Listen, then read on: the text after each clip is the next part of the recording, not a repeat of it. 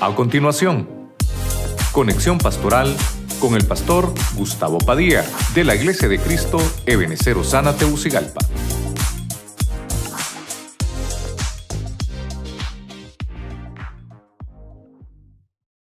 Señor, en el nombre de Jesucristo, te damos gracias, te pedimos que nos bendigas esta noche por tu palabra.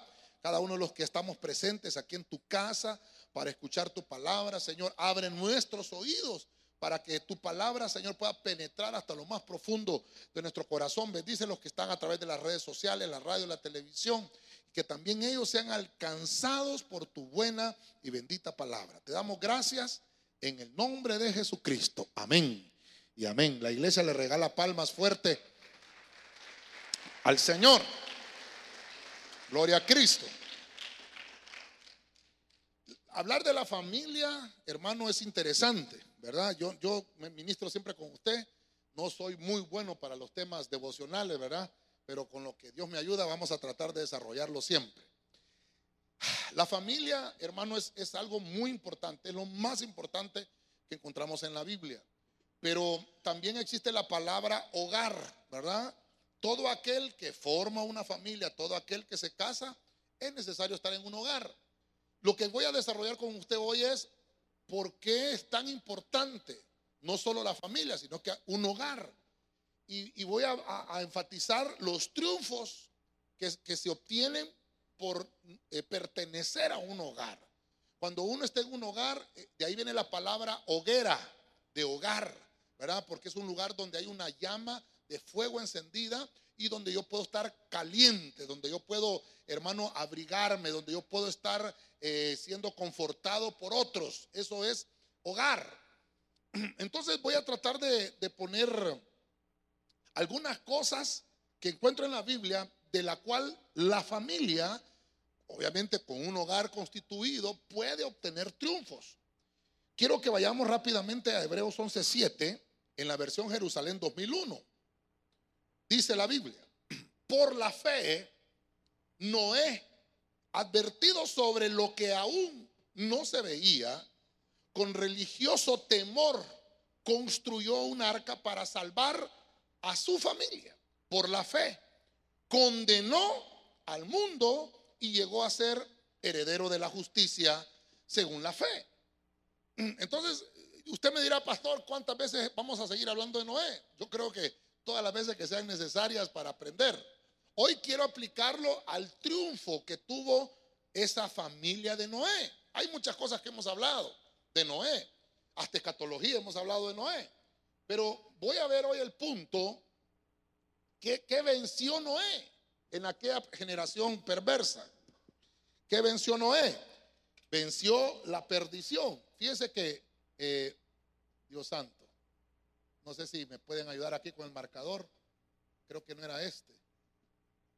Otras en mi oficina hay uno más bonito, más, me gusta que esté marcadito. Voy a tratar de ver entonces eh, sobre, sobre, qué, sobre qué ganó acá Noé y su familia. Bueno, dice que hay un triunfo de, sobre la perdición.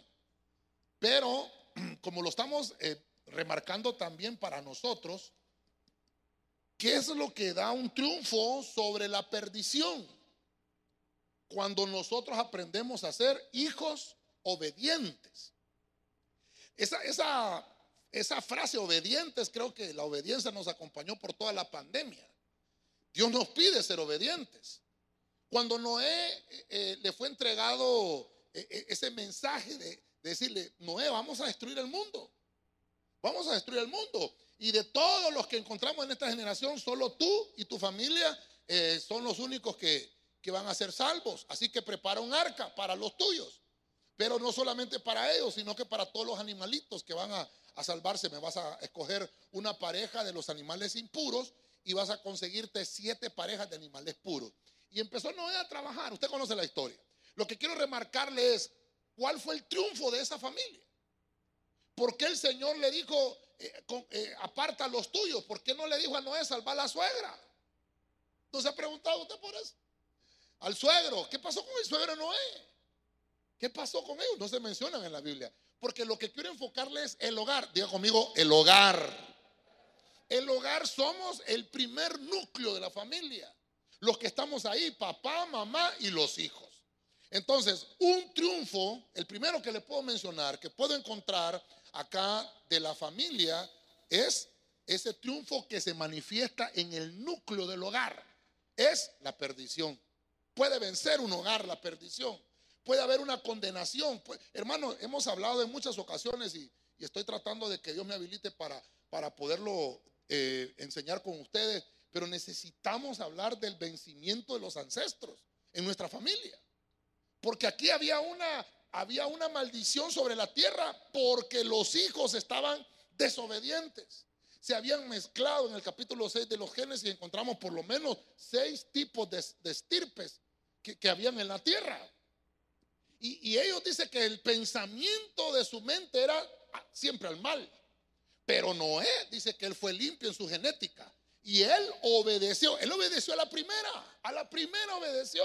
Y a la primera, hermano, eh, le dijo a sus hijos, pónganse a trabajar, vamos a hacer esto. Y entonces triunfó sobre la perdición. Triunfó sobre la perdición. Podemos a veces, hermano, sufrir el rechazo de los demás por, por nuestra prédica, porque tal vez la gente no va a entender el mensaje que Dios nos ha entregado a la manera de Noé, que le fue entregado un mensaje de salvación, pero los demás no lo van a entender. Pero podemos sufrir ese rechazo por los demás. Que, que, seamos diferentes a ellos, pero es necesario obedecer a Dios antes que a los hombres. Dele palmas fuerte al Rey de la Gloria. Amén. Un verde necesito. Sí, en mi oficina hay un verde. Ahí hay un verde. Mire, perdóneme. Vamos a avanzar. Efesios 2.19. Antes de, que vayamos ahí, entonces, eh, es necesario primero creerle a Dios, ¿verdad? Porque no vamos a obedecer si no creemos. ¿verdad? Entonces vamos a poner aquí, creerle. Ay, perdone mi escritura. Creerle a Dios. Mire, es que a mí me gusta que esté bien marcadito ahí. Si no le creemos a Dios, no le vamos a obedecer. Primero tenemos que creer en Dios y nuestro hogar y nuestra familia van a ser, eh, van a salir triunfantes sobre una condenación. Ok, vamos a ver este punto importante. Efesios 2.19. Voy a leer la nueva Biblia latino-hispana. Dice esta Biblia. Así pues ustedes ya no son extraños ni extranjeros sino que son conciudadanos de los santos. Y son, ah, y son, mire, mire eso, y son de la familia de Dios. Voltea el que tiene la par y dígale, hermano, somos familia de Dios. Vamos, dígale, somos familia de Dios. Por eso es que nos llamamos hermanos entre nosotros. Por eso es que nos llamamos hermanos, porque pertenecemos a esa misma estirpe. Y una de las cosas que hemos estado tratando de, ministrar es eso. Somos de la misma estirpe. Hermano, no es posible que tengamos muchas diferencias. No, si somos de la misma estirpe, vamos a concatenar con todo, con todo lo que hacemos. Entonces, voy a ver qué se, qué, se, sobre qué hay triunfo acá. ¿Qué, ¿Qué es lo que me muestra Efesios 2.19? Los hermanitos no me han traído el marcador. Vamos a darle, a darle un, a ver si se reivindica este verde. Estamos en el año de la reivindicación. Vamos a ver. Hay, una, hay, una, hay un triunfo sobre la orfandad. Nosotros estábamos, no se reivindicó, hermano. Nosotros estábamos, hermano, huérfanos. No teníamos padre. No teníamos madre, ni mucho menos un chucho que nos ladre. Pero vino el Señor, hermano, fíjese usted, como, como nos injertaron, nos dieron un sustento. Ya no es un sustento, hermano, de un alimento físico, que es importante, es necesario para que nosotros crezcamos y desarrollemos. Pero es necesario, lo más importante es que tengamos un sustento divino. Que haya alguien, hermano, que sea interesado por nosotros. Dice la Biblia que nosotros somos eh, muy valiosos para el Señor que, dice hasta el salmista, ¿qué viste en nosotros? ¿Qué viste en los humanos para que te preocupes por nosotros? Y dice la Biblia que sobre toda familia que se nombra, ah, en el cielo hay familia, si Él es padre y este el hijo, hay una familia. Ahora, ahora, nosotros hermanos fuimos injertados a esa familia del cielo. Y hubo un triunfo entonces, porque dice, ya no son ustedes extranjeros, ya no son ustedes extraños. Quiere decir que aquel hermano que no se acerca a Cristo es extraño. Aquel que no busca el perdón de Cristo es un extraño. Aquel que no busca, hermano, la reconciliación es un extraño. Pero diga conmigo, aquí estamos los que somos injertados. Aquí estamos los que somos adoptados. Aquí estamos los que Dios nos ha injertado a la familia de Dios. Pertenecemos al reino de la luz. Y nuestra patria es el cielo. Dáselo fuerte al Señor. Mire qué lindo entonces, porque cuando venimos a la iglesia, venimos al hogar, Dios nos acobija y hay un triunfo sobre la orfandad. No somos huérfanos. Usted me dirá, bueno, pastor, yo no tengo papá ni mamá. No, no, pero usted ya venció. Tenemos que Mire, lo que vamos a ministrar hoy es eso. Usted no es huérfano. Usted tiene papá y usted tiene mamá. Lo que pasa es que tenemos que venir a la verdadera fuente de la familia. Es Dios, la verdadera fuente de la familia. El diablo, que el Señor lo reprenda, se encarga todos los días de ministrarnos a nosotros orfandad. Pero hoy vencemos la orfandad y hay un triunfo de la familia de Dios sobre la orfandad. Y Dios nos da sustento divino. Se vence. La orfandad, si aplicamos las leyes humanas, aquel que es huérfano es uno que, que tiene derecho a sustento de una pensión. Pero usted nunca va a encontrar que en esos centros de orfandad que nosotros con los hermanos del Buen Samaritano hemos visitado esos centros, ellos no son millonarios. Hay sustento, pero es limitado. Uno que está eh, en esos centros, hermano, imagínense que hasta el gobierno tiene que estar eh, al tanto de estos y no el gobierno tampoco se da abasto y tienen que haber ONGs, tienen que haber otras instituciones que se encarguen de sustentarlos. Lo lindo, hermano, que nosotros tenemos a Cristo de nuestro lado. Mire, nuestro sustento es abundante no estamos huérfanos. Entonces, eh, el hogar vence la orfandad. Ahora, eso es, eso es ahora hablando en el mundo espiritual. Ya no somos extraños, ya no somos extranjeros. ¿Cómo siente usted su familia? ¿Cómo son los que están en su casa? ¿Son extranjeros? ¿Son extraños? Nosotros le enseñamos a nuestros hijos, no le abran la puerta a un extraño. ¿Verdad? ¿Por qué? Porque no es de confianza. Ayer mirábamos las noticias, ¿verdad? Murieron más de 14 niños, dicen que asciende a 21 niños muertos en el, estado de Texas, ¿verdad? Una catástrofe. Pero hermano, ¿por qué suceden esas catástrofes?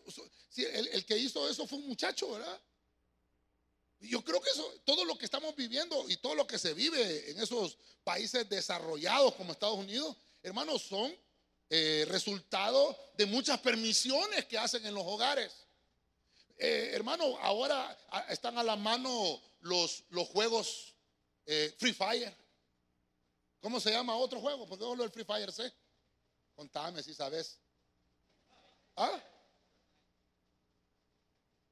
Your. ¿Ah? Fortnite. Fortnite. Si saben, son buenos. No son camperos ustedes. Tengo mil horas de juego. Este es bárbaro. Hermano, ahí aprenden los muchachos. Hermano.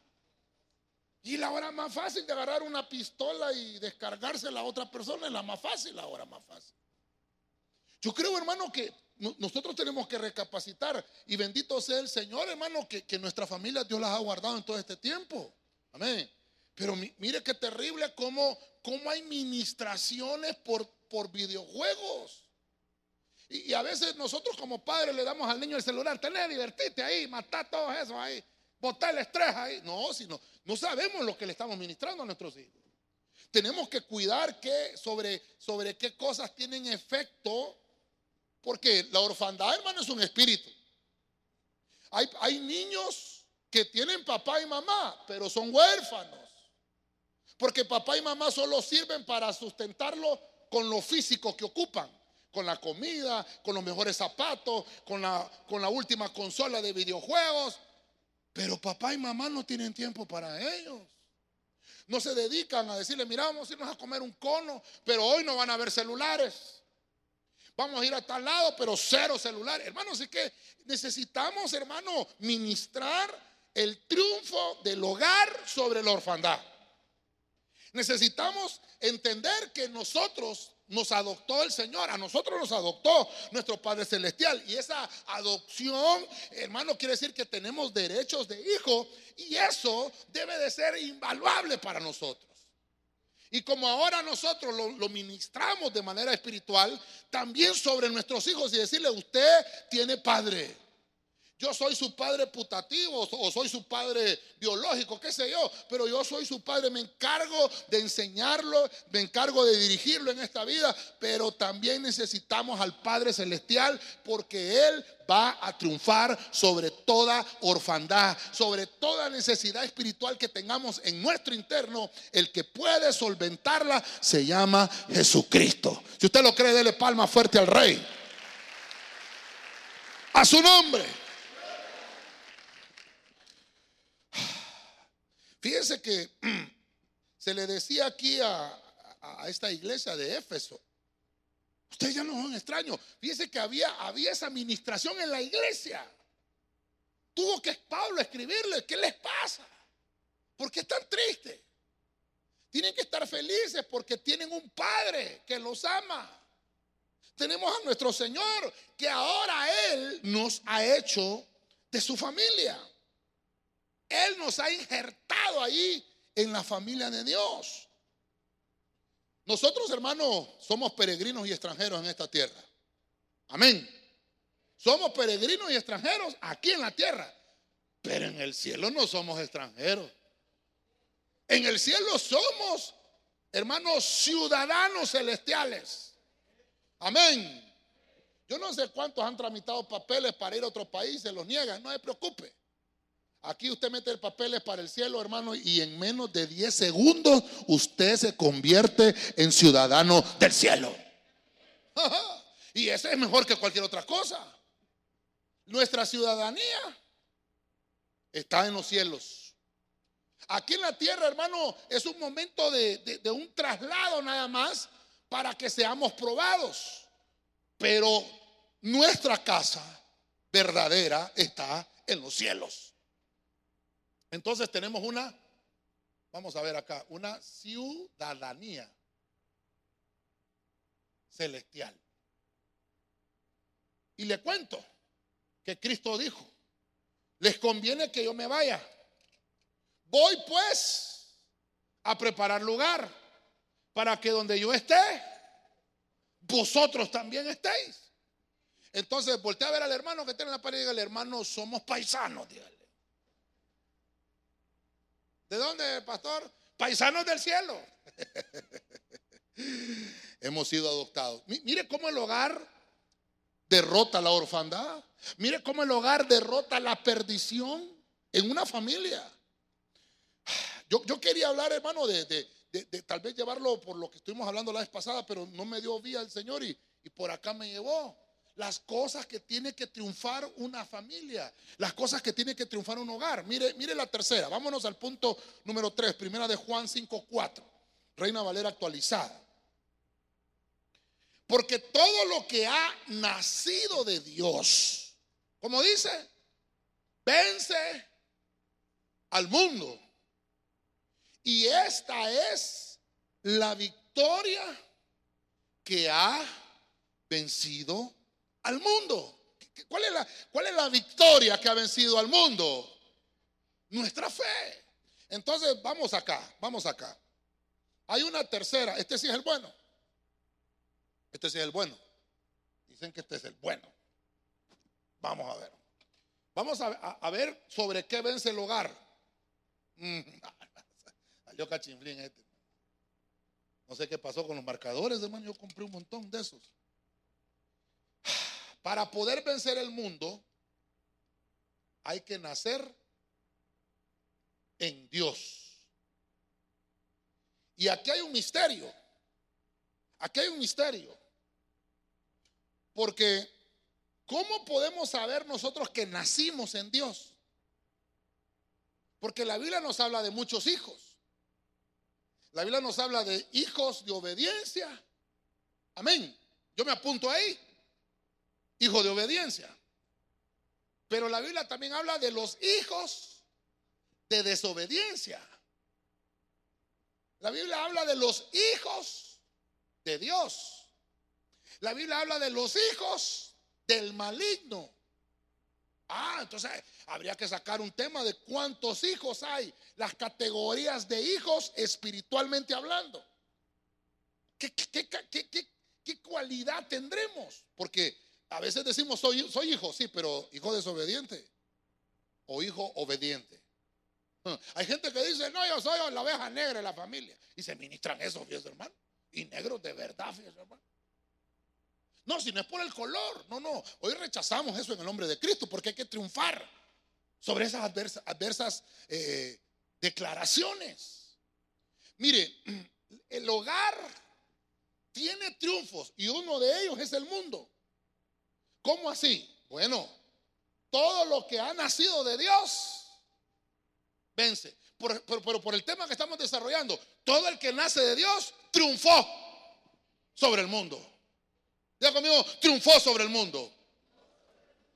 Cuando la Biblia habla, habla, del mundo, está hablando del sistema de las cosas, las cosas que nos rodean. El sistema en el cual estamos viviendo, fíjense que el sistema que vivimos ahorita es el capitalismo. En eso estamos metidos. Antes no existían esas cosas. Cuando cuando todavía Juan está escribiendo esas cartas, hermano, no existía la tecnología como la, como la manejamos nosotros ahora. El sistema monetario, las finanzas, cómo se mueve todo eso. Eh, antes no era así, antes eh, todo se medía por moneda, había moneda ya, pero también se medía por trueques, eh, por, ¿cómo se llama? Por intercambios. Y a veces el mundo nos absorbe. La mayoría de los problemas en una familia, hermano, es por, la economía. Cuando no hay estabilidad financiera, cuando no se puede vivir eh, en una buena casa, cuando no hay la suficiente comida para todos de la, ahí en el hogar, eh, cuando, cuando yo quiero que eh, mis hijos se gradúen en las mejores universidades y, para eso se ocupa dinero. Entonces, estamos en un sistema que a veces, hermano, eh, nosotros no tenemos la culpa de haber nacido en un hogar pobre, hablando eh, monetariamente, en, un hogar con, con escasos recursos. Nosotros no tenemos la culpa, nosotros de repente nacimos y cuando ya vamos creciendo, cuando ya más o menos vamos adquiriendo conciencia, cuando estamos llegando a la adolescencia, vamos entendiendo que nuestros padres no tienen la capacidad de sustentarnos como nosotros queremos o de abastecernos como nosotros queremos. Voy viendo, viendo que no tengo la, la, misma capacidad económica que tiene mi compañero de escuela, mi compañero de colegio, y voy viendo en realidad que necesito dinero. Dicen por ahí que cuando un hondureño nace, desde que ya nace, ya nace endeudado. ¿Sabía usted?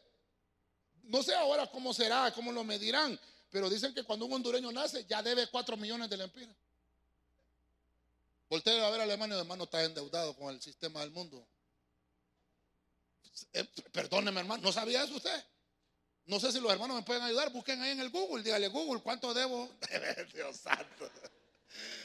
Mire qué terrible, ¿verdad? Fíjese cómo es este sistema. Y entonces venimos nosotros los padres, hermanos, nacen nuestros hijos, qué lindo, ¿verdad? Ya cuando el niño cumple seis años, para la escuela.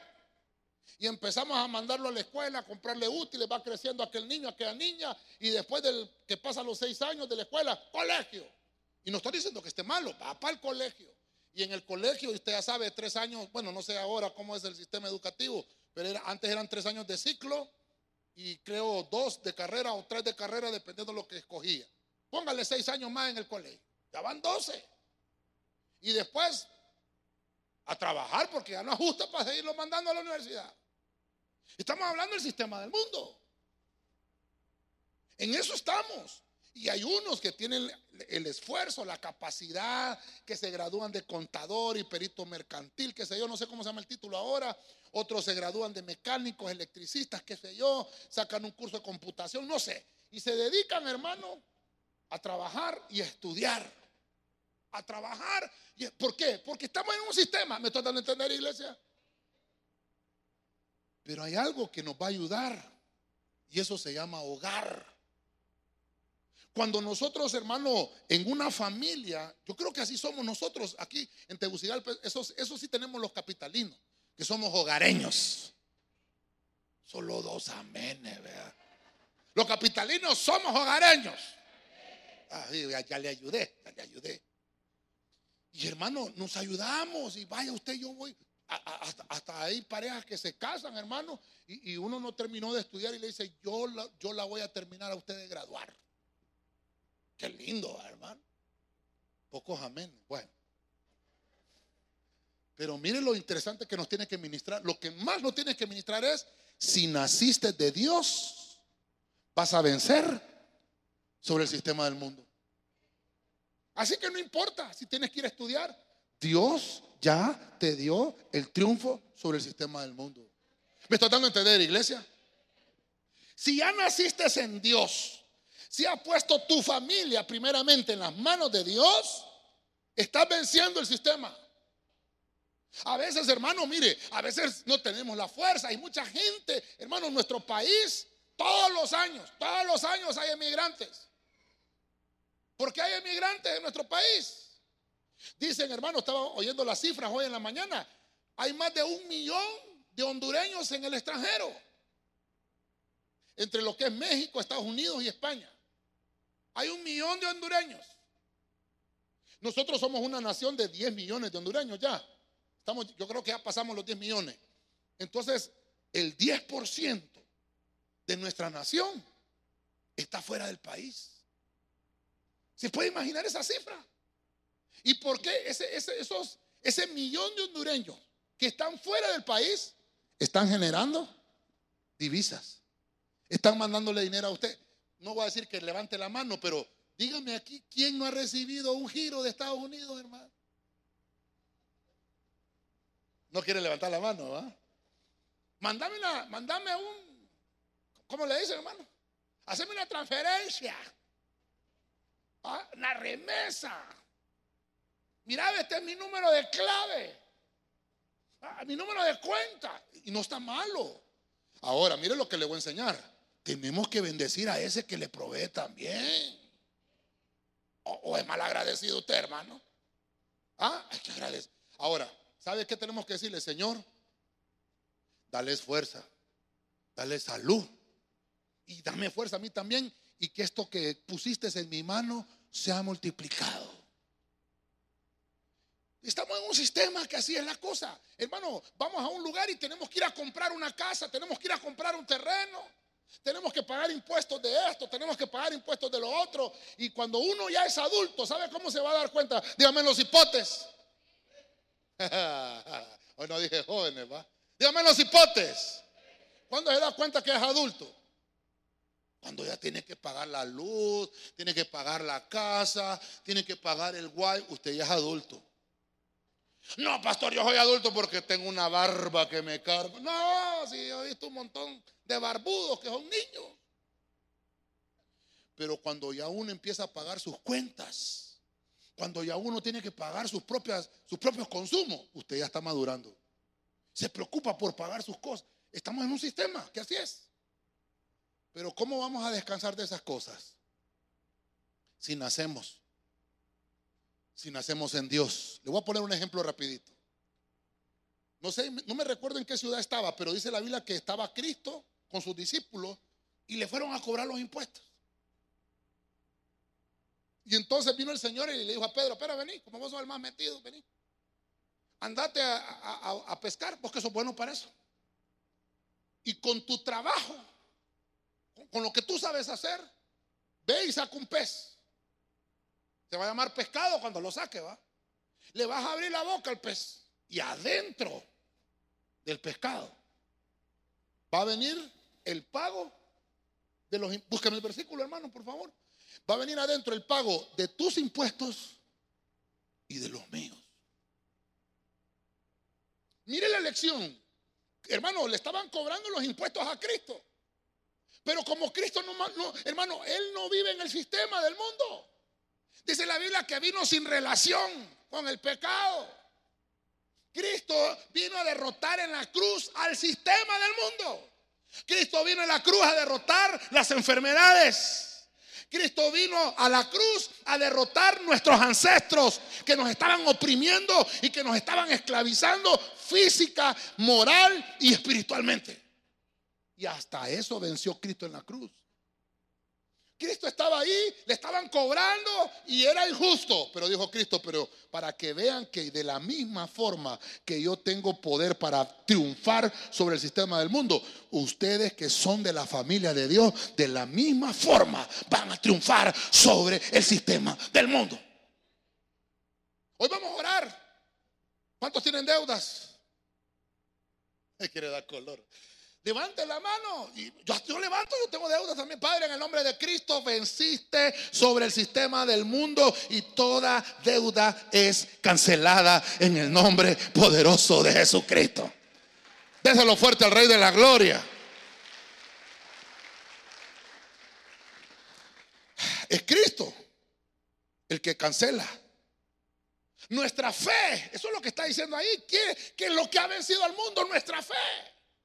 Nuestra fe nos trae victoria sobre el mundo y nos provee una arma espiritual con la que podemos combatir. Yo tengo fe que voy a salir victorioso. Me están cobrando, pero yo tengo fe que mi Señor va a suplir toda necesidad. Me va a dar de una manera sobreabundante. Porque el Señor se paró sobre esta tierra, puso sus pies y dijo de la misma forma que yo he vencido al mundo, ustedes también serán vencedores. Dáselo con fuerza al Rey de la Gloria. Entonces, usted y yo debemos de tener una fe victoriosa. Póngamele el micrófono al hermano, por favor. Póngamele el micrófono.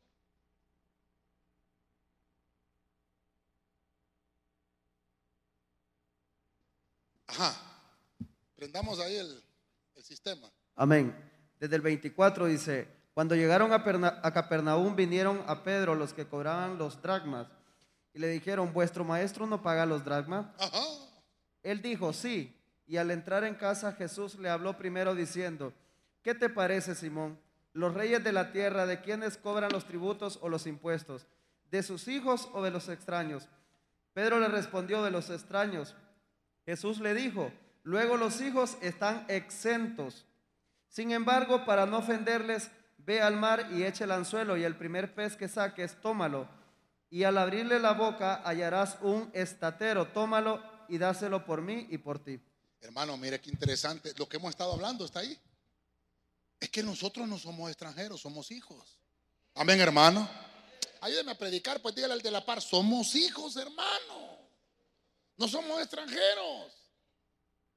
Pero ¿qué pasa con nosotros, hermanos? Nos enfocamos en el sistema. Y lo mejor que podemos hacer es decir al Señor, vence por nosotros. Y el Cristo ya lo hizo. Derrotó al sistema. Mire, vamos, Eclesiastés 4.10.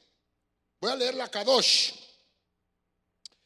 Eclesiastés 4.10. Si uno de ellos cae, el otro ayudará a su socio a levantarse.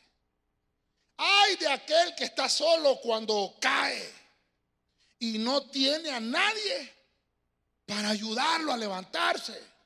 Verso 11. De nuevo, si dos duermen juntos, aquí está hablando de esposos, ¿verdad?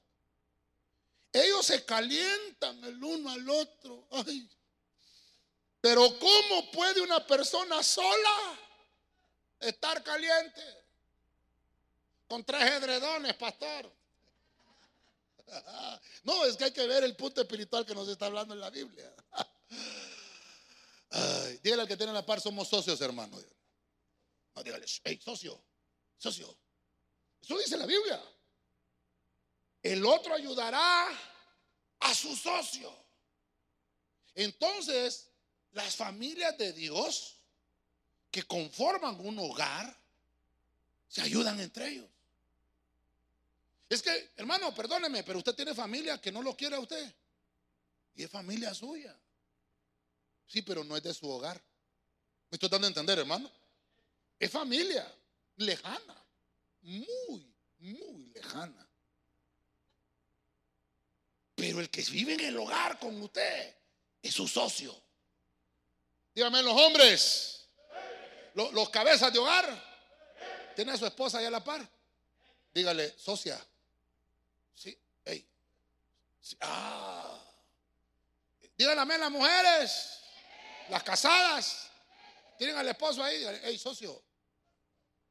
socio. Hagamos un negocio, socio.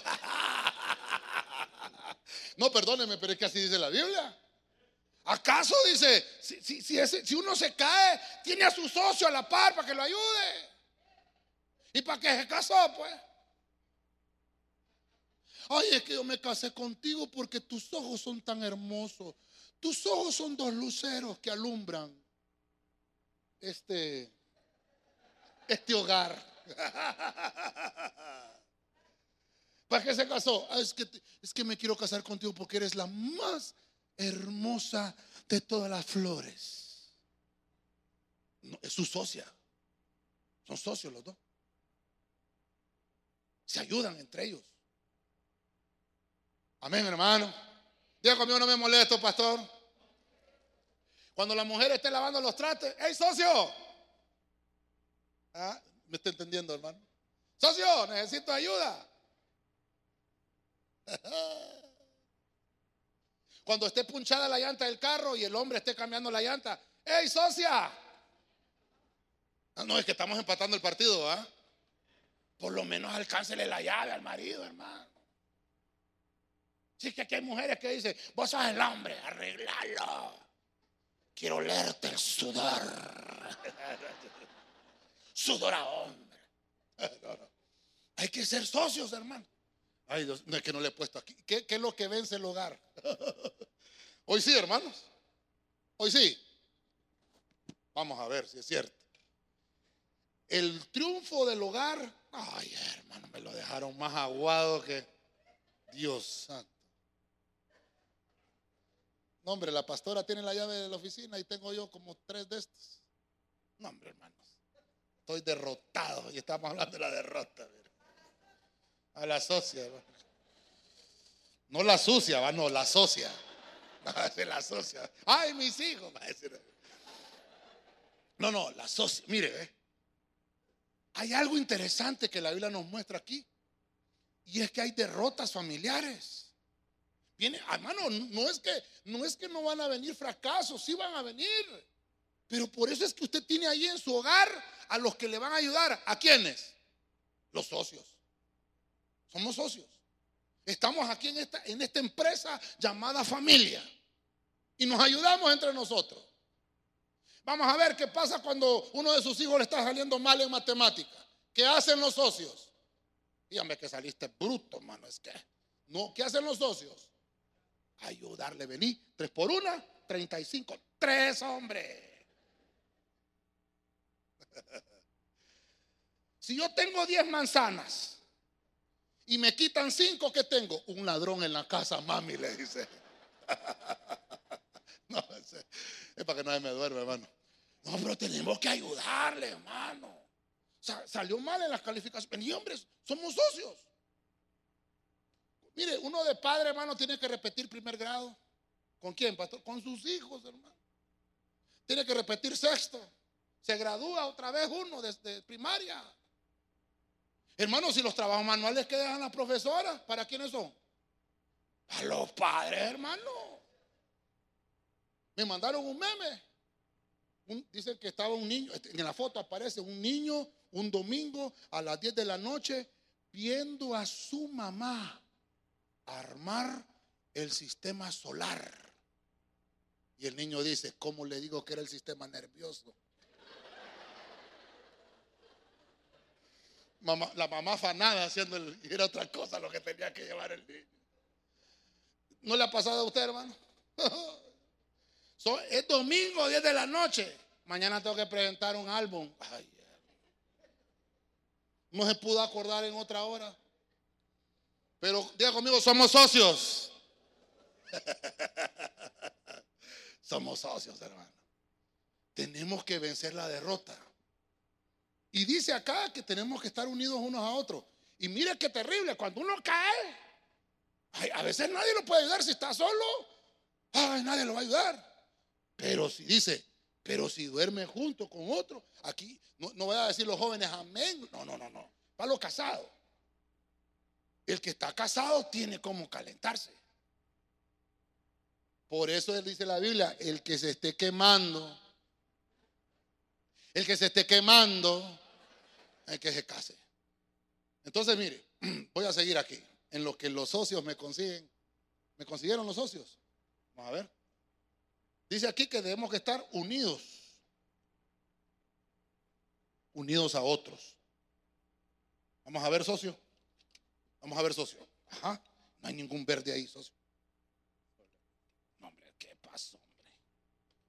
Mañana voy a ir a comprar 35 de esos, hermano. Búscame. Déjame este. Con este lo vamos a hacer. Sí, gracias, papá. Mañana vamos a ir con el socio.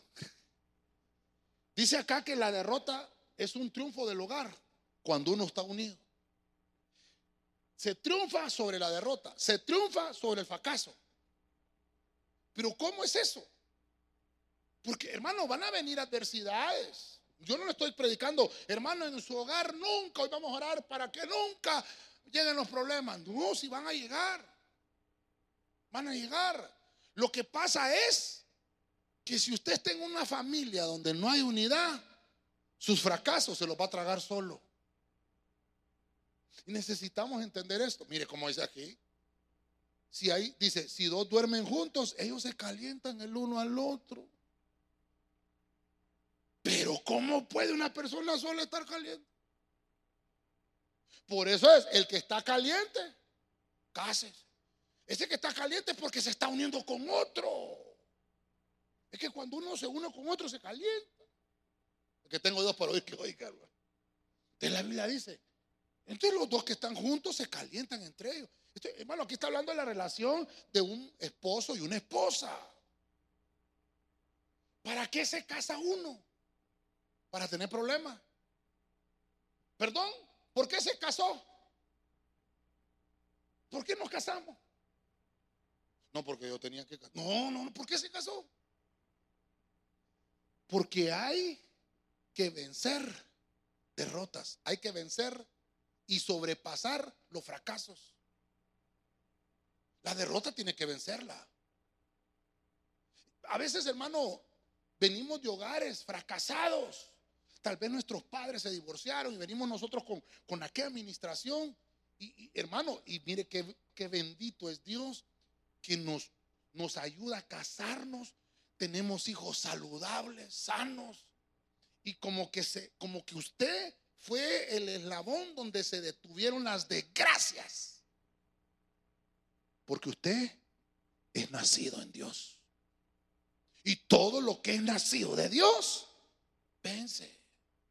Y dice acá que cuando hay uno que se cae, usted tiene a otro que lo levanta. Usted, hermano, no está solo. Pero usted me dirá, pastor, pero está hablando de los casados. Que estamos hablando de la familia. Somos familia de Dios. Si usted siente caerse, busque al que tiene la par a su hermano, porque él lo va a ayudar a levantarse. Todos somos vencedores en Cristo Jesús, porque todos somos de la familia de Dios. Si uno se cae, el otro lo levanta. Y si el otro se cae, usted lo levanta. Somos triunfadores en la familia de Dios. Vamos, déselo fuerte al Rey de la Gloria. Vamos a ver. Entonces,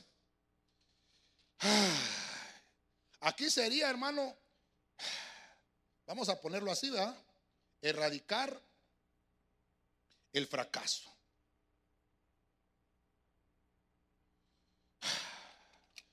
Porque no podemos, hermano, estar pensando toda la vida en que vamos a fracasar. Va a poner un negocio, sí, pero me va a ir mal. ¿Y por qué está pensando si ni lo ha puesto?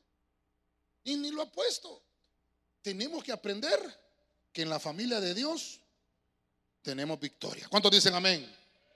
Amén. Vamos. En todas las cosas, en todas las cosas que podemos ver en el mundo, la unión, la unión siempre va a tender a tener éxito. Cuando alguien se une con otro, eso es un símbolo de seguridad. Imagínense usted los hijos de Dios unidos. Por eso es, hermano, que hay empresas que dicen en unidad con tal otra, estamos en unidad con tal otra. Entonces, eso como que le da al mundo una, un síntoma de seguridad por estar unido. ¿Cuántos más los hijos de Dios, hermano?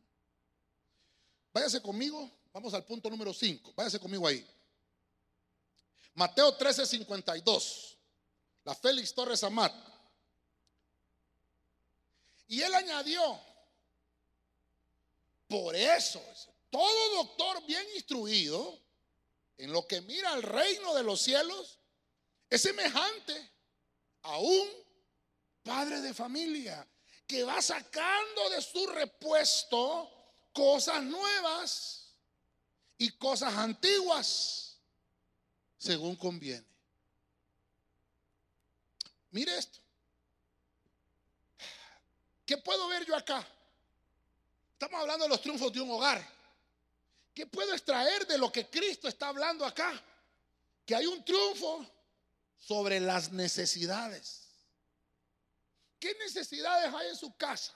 Ay, pastor, la primera necesidad que tenemos aquí es el agua. Qué paradoja, ¿verdad? Grandes tormentas que caen en Tegucigalpa, hermano. Se inundan las calles, pero no hay agua en las casas, hermano. Qué terrible, ¿verdad? Bueno, entonces hay que orarle al Señor y decirle, Señor, que esa agua se dirija a la represa. Ya se están llenando en el nombre de Jesús, ¿verdad? Pero un hogar puede triunfar sobre la necesidad. Dígame los cabezas de hogar. Vamos, vamos, mire. Voy a usar este chiquito. Chiquito dicen que tiene la esencia. Vamos a ver. Está mejor que el otro grandote, hermano. Solo era cuerpo el otro marcador, hermano. Mire, ve.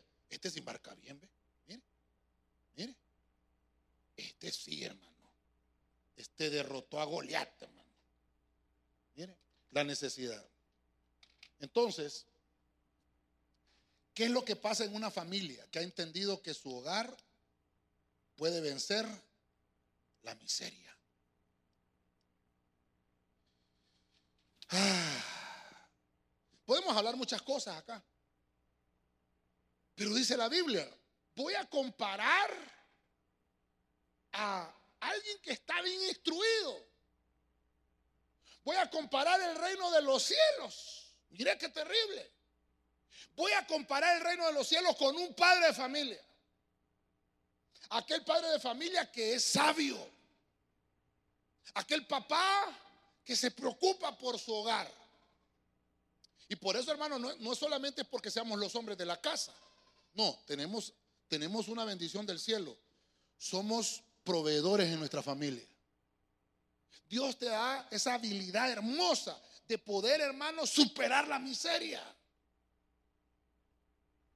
Por eso, hermano, es que cuando en una familia falta el padre, es complicado. Porque Dios bendice ese hogar. Y usted me dirá, pastor, ¿y cómo hacemos si yo no tengo un papá? Bueno, entonces Dios le va a delegar a otro, a otro que tenga la luz en su hogar. Ese va a ser la cabeza. Puede ser la mujer si es soltera. O puede ser, yo conozco hijos, hermano, que, que son tres tal vez, y el mayor se encarga de, sostener a los demás. Ah, entonces ese es del que está hablando ahí, el que va a ir superando. Pero tiene que estar en un hogar. Y si va sacando de su repuesto, va sacando cosas nuevas, va sacando cosas antiguas, según como conviene. Esto lo podemos aplicar, hermano, hasta eh, en una iglesia, como un pastor puede extraer pasajes del Antiguo Testamento con los del Nuevo Testamento. Podemos hacer muchas cosas, pero lo que nos atañe ahorita es la familia. ¿Qué cosas, ¿De qué cosas me está hablando ahí? Que yo puedo sacar de lo que yo de, lo que yo he recaudado de mi experiencia en la vida, de cosas del pasado con cosas nuevas, de la experiencia que he tenido, de, la, de las situaciones que he atravesado. Voy a superar ya me sucedió esto, pero ahora la diferencia es que estoy tomado de las manos del Señor. Hoy voy a enfrentarme sobre la necesidad y la Biblia nos dice que vamos a salir triunfadores. La Biblia dice que vamos a salir victoriosos porque ahora vamos a tener la unción de Dios en nuestra mano para poder enfrentarnos sobre cualquier necesidad. Con fuerza, déselo al Señor, hermano. Cuando usted y yo nos enfrentemos a cualquier necesidad, a cualquier situación, usted y yo debemos de recordar que tenemos un Dios que todo lo suple. Tenemos un Dios que todo lo supera. Tenemos un Dios que nos da la fuerza y nos da la fortaleza para vencer. Cada vez que se enfrente a cualquier situación contraria, usted debe de recordar eso. Jesús, hermano, nos está abriendo los ojos para que entendamos ¿Cómo una familia puede superar la necesidad? ¿Cómo una familia puede superar la miseria?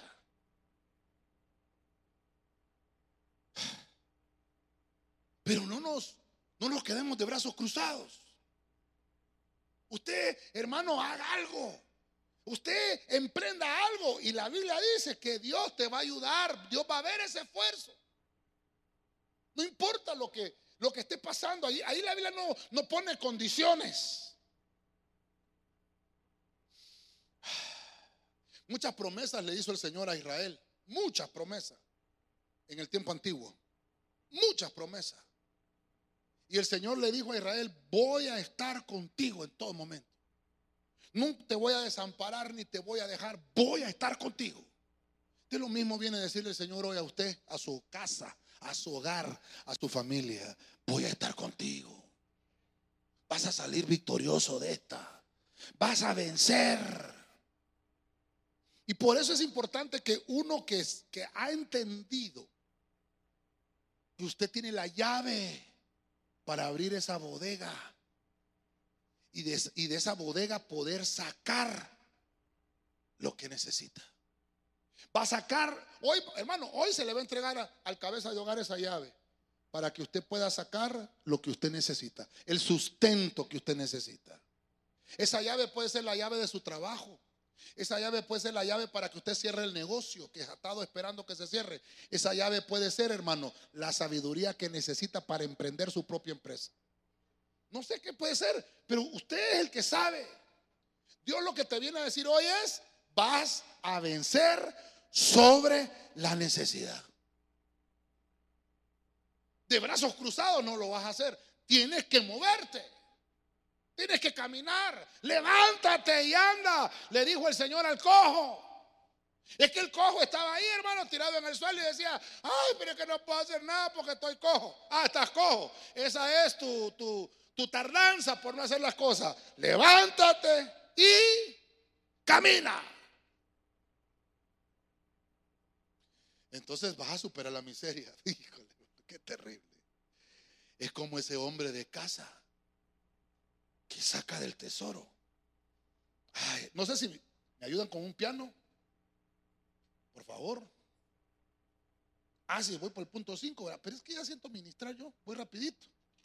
Vamos a ir al punto número 6. Los triunfos que debemos de tener, hermano. Mire, Mateo 13, 27. Váyase conmigo ahí. Mateo 13, 27, versión oro. Entonces los criados del padre de familia acudieron a él y le dijeron, Señor, ¿no sembraste buena simiente en tu campo? Pues, ¿cómo tienes cizaña? Mire, yo sé que el tiempo me está avanzando. Yo quiero ministrar. Tal vez hoy aprovechamos mejor el tiempo para ministrar. Ay, Señor. Vamos a ver. Aquí hay una victoria. Gracias, hermano. Tal vez te llevas ese verde vos. Todos estos, llévate lo que no funciona. Vamos a ver. Este fue el que salió victorioso. el chiquito, hermano. Vamos a ver. Entonces, mire, mire lo que voy a mostrarle en este punto número, número 6. Aquí hay una victoria. Cuando en nuestro hogar se recauda lo propio. Usted no se atiene al vecino. ¿Cómo lo voy a enfocar? No sembraste buena simiente en tu campo. ¿Cómo pues tienes cizaña? Lo que puedo encontrar aquí es que hay triunfo sobre una cosecha. Mire lo que sucede. Cuando en lo, físico uno siembra, eh, no sé quiénes son agricultores, pero usted no sé si ha sembrado frijolitos o algo ahí. Y la gente, o no sé, los animales, los gusanos, cuando hay, cuando hay algo sembrado, hay ataque de plagas. Vamos a hablar un poquito de eso el domingo, de escatología.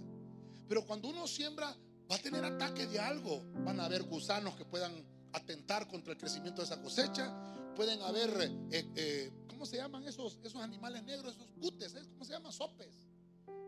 Que pueden, hay, gente que le pone hasta espantapájaros a la, a la siembra, ¿verdad? Porque llegan a comerse el fruto. Hay ladrones que se meten a la cosecha. Pero también dice ahí, ¿cómo hay malas, cómo hay mala siembra? Porque hay cizaña.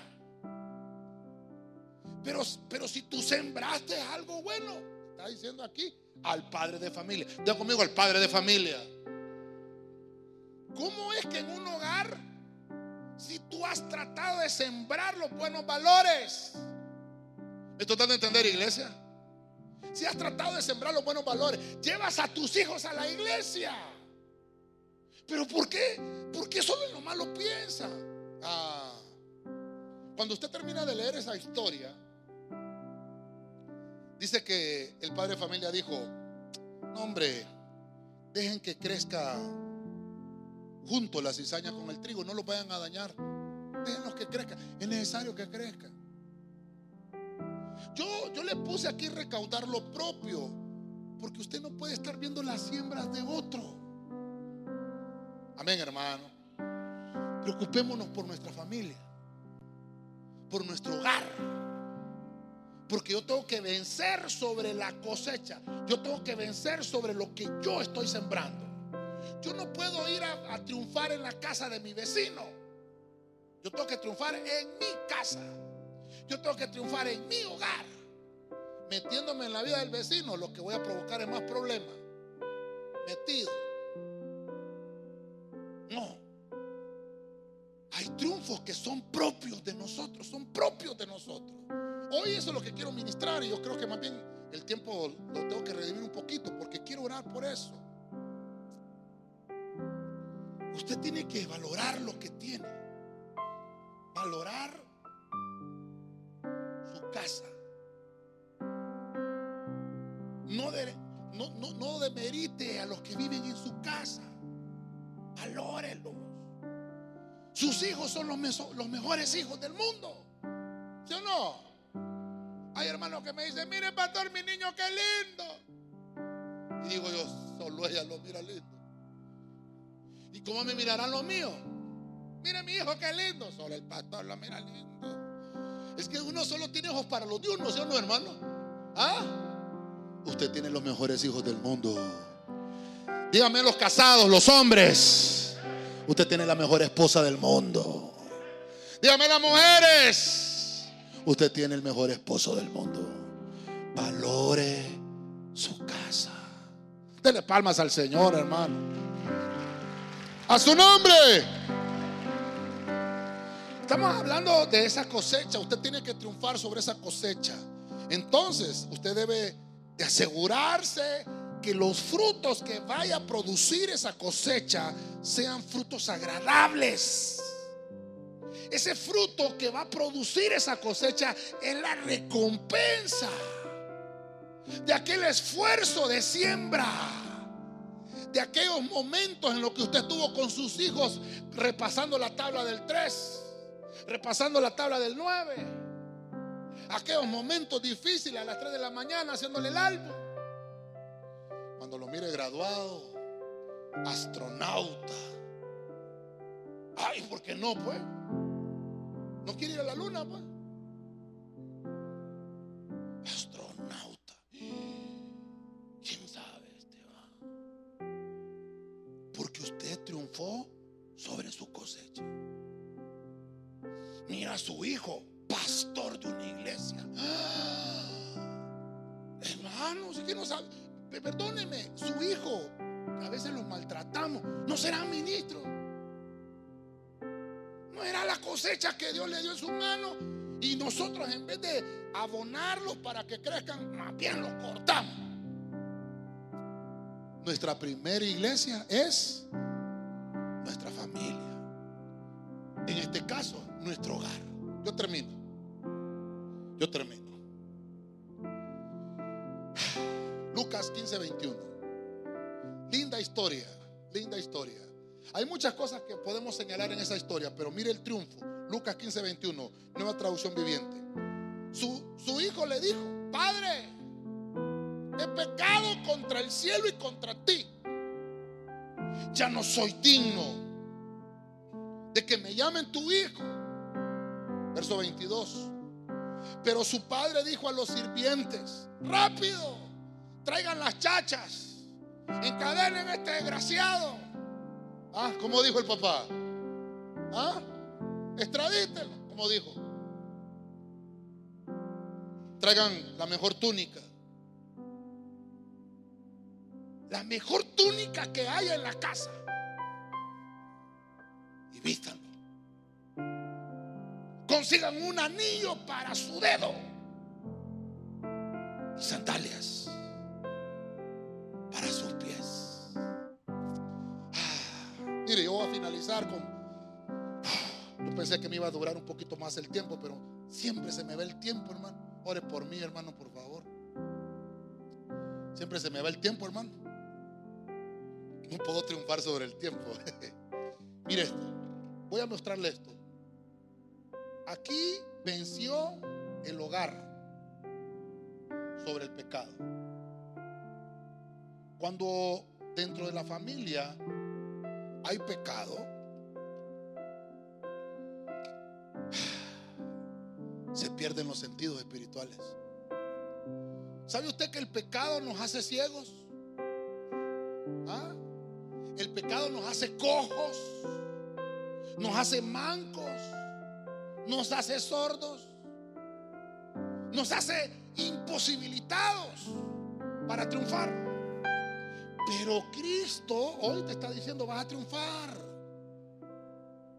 Hermano, el pecado nos arropa siempre, a todos, todos los que estamos aquí, todos, todos, desde el predicador para abajo, a todos. Dice la Biblia que todos pecamos todos los días.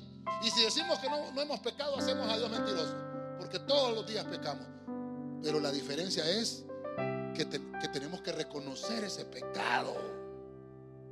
Y por eso está usted aquí hoy. Toda la semana buscamos limpiarnos porque, porque de alguna manera se nos pega el pecado. Usted conoce la historia del hijo pródigo. Ese se fue de la casa. Se fue. No valoró a su papá. No valoró a su hermano. ¿Sabes qué, papá? El hijo menor. ¿Sabes qué, papá? Dame lo que me pertenece. Le, tocaba más al hijo mayor porque el hijo mayor le daban el doble. A él, al hijo menor, solo le tocaba una parte de la herencia, pero el mayor le tocaba doble. ¿Qué dijo el menor? Ah, no importa que sea poquito, pero yo quiero lo mío. Malcriado.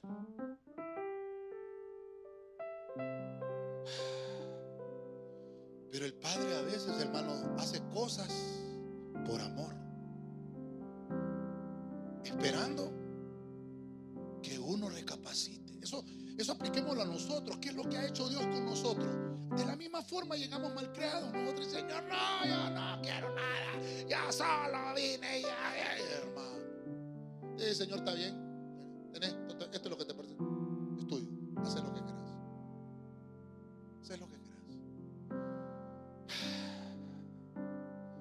Aquel hijo se fue. Y cuando ya estaba perdido, cuando lo había derrotado la perdición, lo había derrotado la orfandad porque no tenía familia donde estaba, nadie por él. Cuando uno tiene dinero todos son amigos, pero cuando uno no tiene dinero no tiene a nadie. Eso nos enseña el mundo. Lo había derrotado la orfandad, lo había derrotado el sistema del mundo. Le cayó la desgracia, la derrota sobre su vida. Tuvo gran necesidad y cosechó lo que sembró. Tenía nada. Voy a ir donde mi papá. Allá tengo un hogar. ¿Está conmigo, hermano? Sí, a mí nadie me corrió. Yo fui el que me fui. Yo perdí todo eso por mi altivez. Yo le voy a decir, Señor, te he fallado.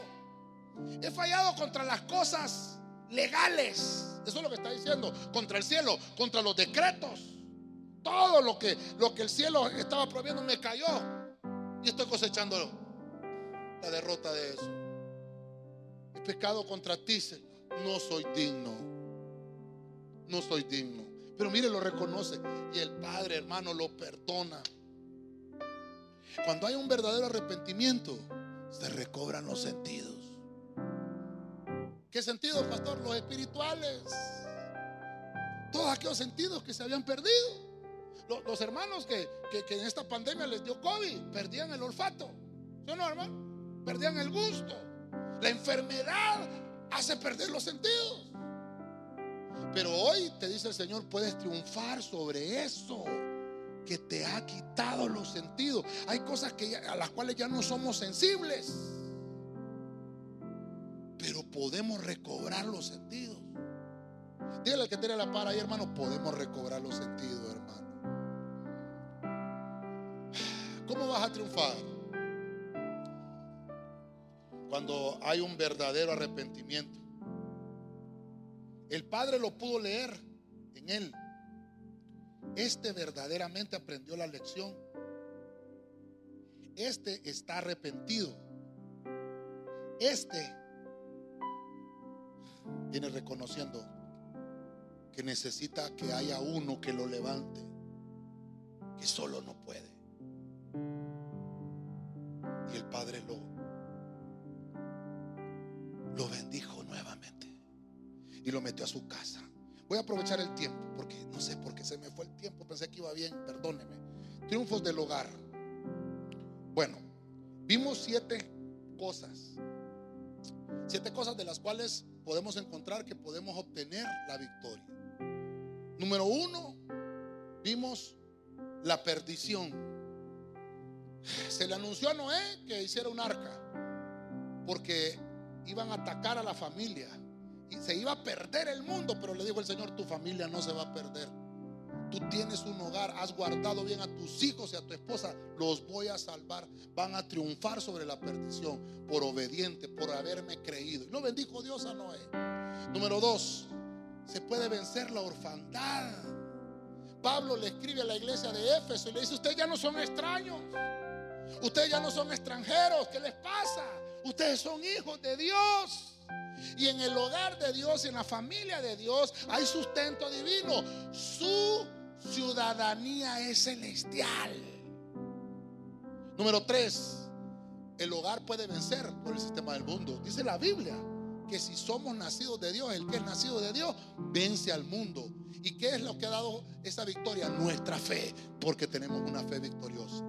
Número cuatro, hay triunfo sobre la derrota, triunfo sobre el fracaso, cuando estamos unidos unos a otros.